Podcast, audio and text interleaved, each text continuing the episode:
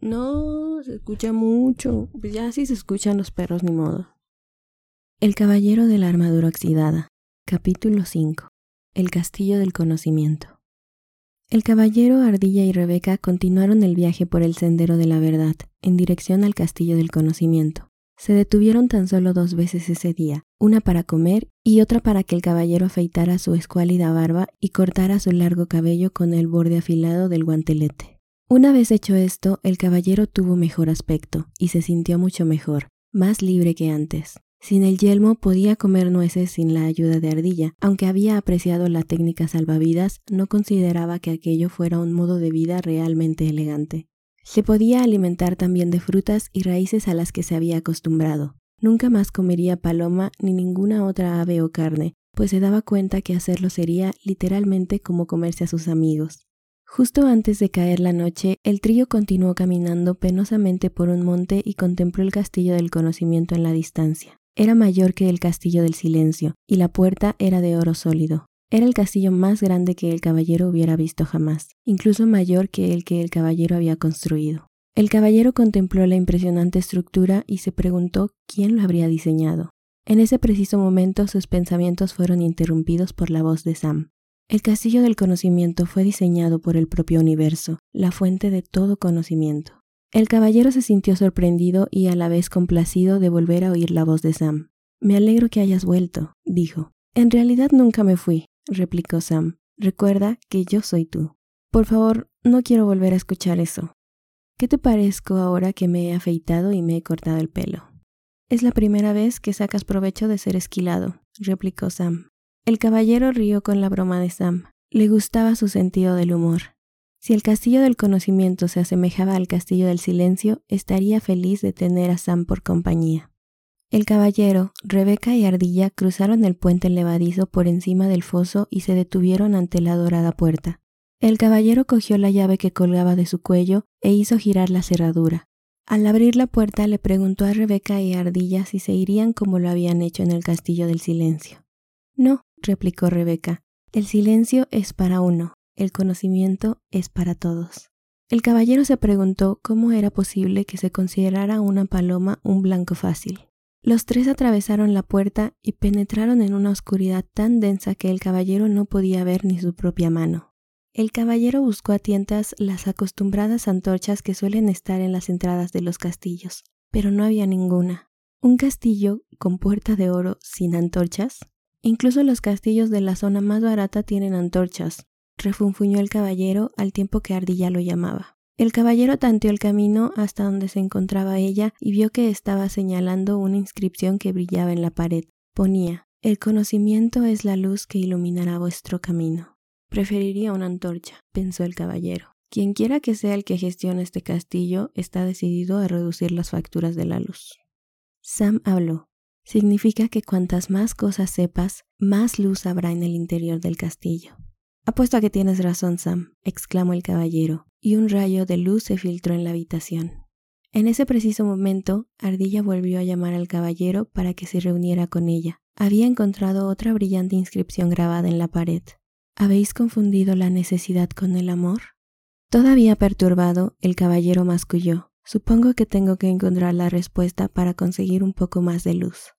Lo estás cogiendo rápidamente, replicó Sam a lo que el caballero respondió bufando. No tengo tiempo para jugar a preguntas y respuestas. Quiero encontrar mi camino por el castillo para poder llegar pronto a la cima de la montaña. Tal vez lo que tengáis que aprender aquí sea que tenéis todo el tiempo del mundo, sugirió Rebeca. El caballero no estaba de un ánimo muy receptivo, y no tenía ganas de oír su filosofía. Por un momento consideró la posibilidad de internarse en la oscuridad del castillo e intentar atravesarlo, la negrura, sin embargo, era bastante intimidadora, y sin su espada se sentía temeroso. Le pareció que la única alternativa que le quedaba era intentar descifrar el significado de la inscripción. Suspiró y se sentó ante ella. La leyó otra vez. ¿Habéis confundido la necesidad con el amor?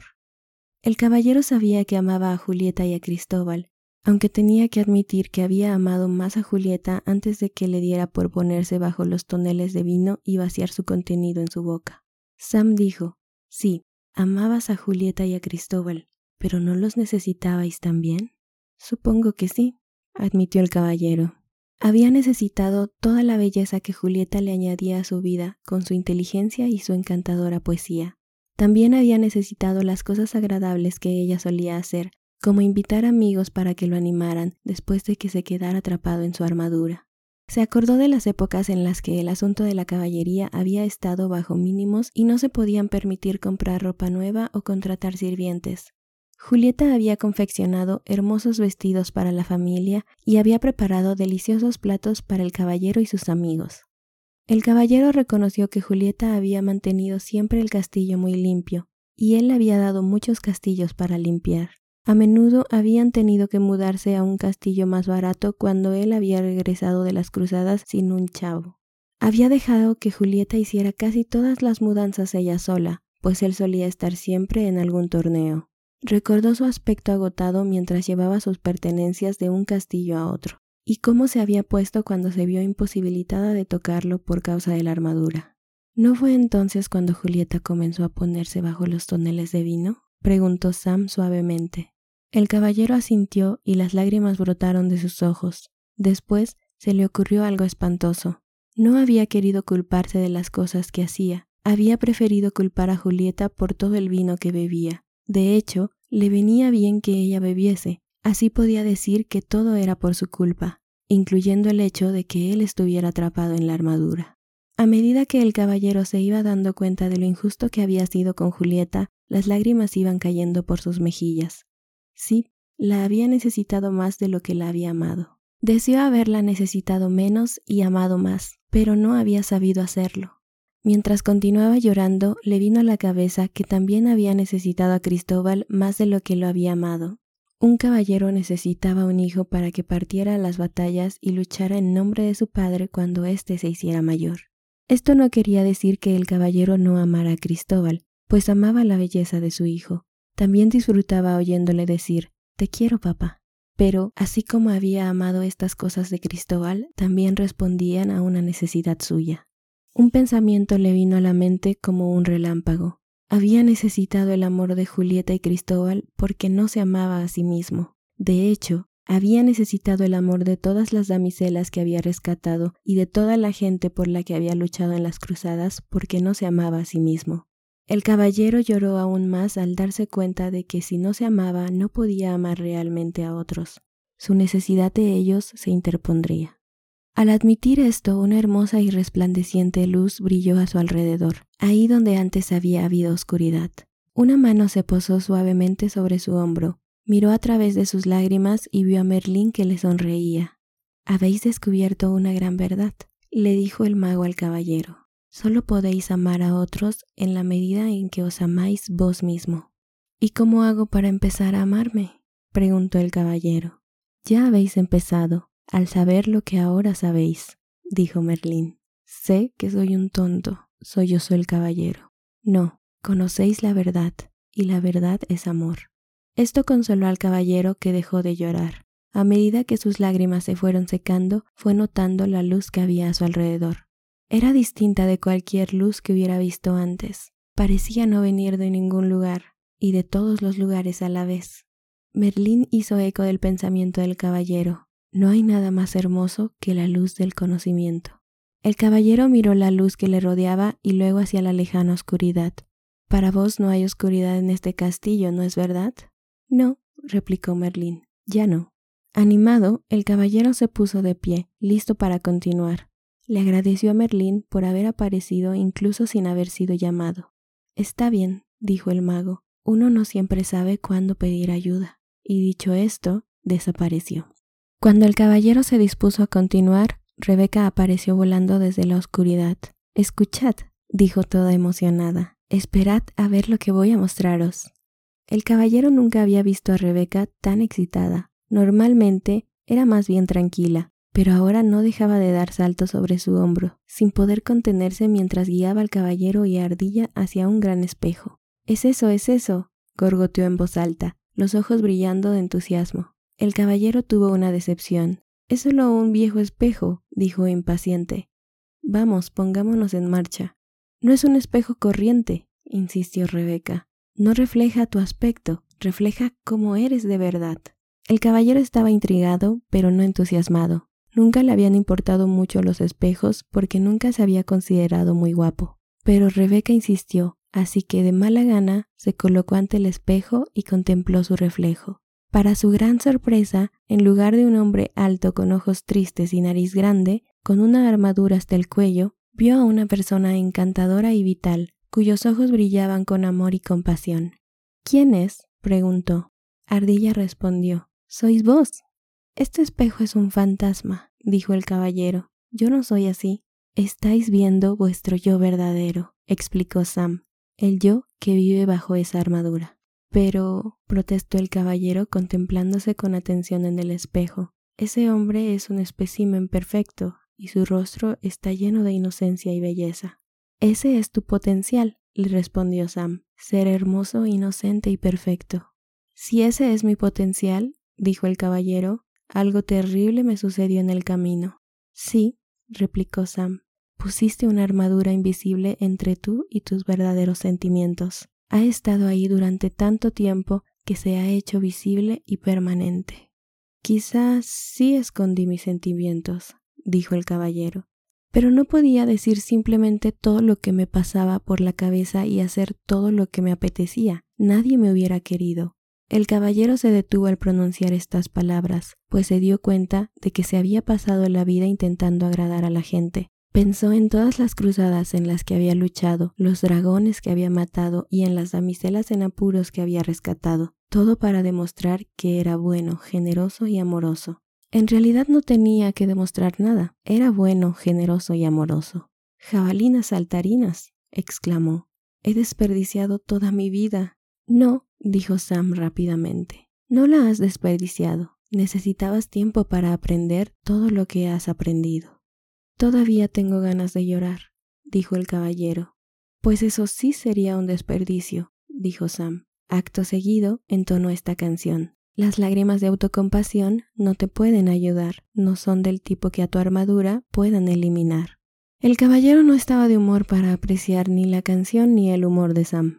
Deja ya esas pesadas rimas, o te echaré fuera, chilló. No me puedes echar, rió Sam. Yo soy tú, ¿no lo recuerdas? En ese momento, el caballero se hubiera pegado un tiro gustoso con tal de liberarse de Sam, mas, por fortuna, aún no habían inventado las armas de fuego. Aparentemente no había manera de liberarse de Sam. El caballero se miró en el espejo otra vez. La amabilidad, la compasión, el amor, la inteligencia y la generosidad le devolvieron la mirada. Se dio cuenta de que todo lo que tenía que hacer para tener todas esas cualidades era reclamarlas, pues siempre habían estado ahí. Ante este pensamiento, la hermosa luz brilló una vez más, con más fuerza que antes. Iluminó toda la habitación, revelando para sorpresa del caballero que el castillo tenía tan solo una gigantesca habitación. Es la construcción estándar para un castillo del conocimiento, dijo Sam. El verdadero conocimiento no se divide en compartimientos porque todo procede de una única verdad. El caballero asintió. Estaba listo para partir justo cuando Ardilla se acercó corriendo. Este castillo tiene un patio con un gran manzano en el centro. Oh, llévame a él, pidió el caballero ansioso, pues empezaba a tener hambre. El caballero y Rebeca siguieron a Ardilla hasta el patio. Las robustas ramas del árbol se torcían por el peso de las manzanas más brillantes y rojas que el caballero hubiera visto jamás. ¿Te gustan las manzanas? preguntó Sam. El caballero se encontró riendo. Luego notó una inscripción grabada en una losa junto al árbol. Por esta fruta no impongo condición, pero ahora aprenderéis acerca de la ambición. El caballero reflexionó sobre esto, pero con franqueza no tenía ni idea de lo que significaba. Finalmente decidió olvidarlo. Si lo haces, no saldremos de aquí, dijo Sam. El caballero gruñó. Estas inscripciones son cada vez más difíciles de entender. Nadie dijo que el castillo del conocimiento fuera fácil, dijo Sam con firmeza. El caballero suspiró, cogió una manzana y se sentó bajo el árbol con Rebeca y Ardilla. ¿Vosotras lo entendéis? les preguntó. Ardilla negó con la cabeza. El caballero miró a Rebeca que también negó con la cabeza. Pero lo que sí sé, dijo pensativa, es que no tengo ninguna ambición. Ni yo, intervino Ardilla. y apuesto a que este árbol tampoco tiene ninguna. Tiene razón, dijo Rebeca. Este árbol es como nosotras, no tiene ambiciones. Quizá vos no necesitéis ninguna. Eso está bien para los animales y los árboles, dijo el caballero, pero ¿qué sería de una persona si no tuviese ambición? Feliz, dijo Sam. No, no lo creo. Todos estáis en lo cierto, dijo una voz familiar. El caballero se volvió y vio a Merlín de pie, detrás de él y los animales. El mago vestía su larga túnica blanca y llevaba un laúd. Estaba a punto de llamaros, Merlín, dijo el caballero. Lo sé, replicó el mago. Todo el mundo necesita ayuda para entender a un árbol. Los árboles son felices simplemente siendo árboles, al igual que Rebeca y Ardilla son felices siendo simplemente lo que son. Pero los humanos somos distintos, protestó el caballero. Tenemos mentes. Nosotros también tenemos mentes, declaró Ardilla, un tanto ofendida. Lo siento, es solo que los seres humanos tenemos mentes más complicadas que hacen que deseemos ser mejores, explicó el caballero. ¿Mejores que qué? preguntó Merlín, tañando ociosamente unas notas en su laúd. Mejores de lo que somos, respondió el caballero. Nacéis hermosos, inocentes y perfectos. ¿Qué podría ser mejor que eso? demandó Merlín. No, quiero decir que queremos ser mejores de lo que pensamos que somos, y mejores que los demás. Ya sabéis, como yo, que siempre he querido ser el mejor caballero del reino. Ah, sí, admitió Merlín, la ambición de vuestra complicada mente os llevó a intentar demostrar que erais mejor que otros caballeros. ¿Y qué hay de malo en ello? preguntó el caballero a la defensiva. ¿Cómo podíais ser mejor que otros caballeros si todos nacisteis tan inocentes y perfectos como erais? Al menos era feliz intentándolo, replicó el caballero. ¿Lo erais? ¿O es que estabais tan ocupado intentando serlo que no podíais disfrutar del simple hecho de ser. Me estáis confundiendo, musitó el caballero. Sé que las personas necesitan tener ambición, desean ser listas y tener bonitos castillos y poder cambiar el caballo del año pasado por uno nuevo. Quieren progresar. Ahora estáis hablando del deseo del hombre de enriquecerse, pero si una persona es generosa, amorosa, compasiva, inteligente y altruista, ¿cómo podría ser más rica? Esas riquezas no sirven para comprar castillos y caballos, dijo el caballero. Es verdad. Merlín esbozó una sonrisa. Hay más de un tipo de riquezas, así como hay más de un tipo de ambición.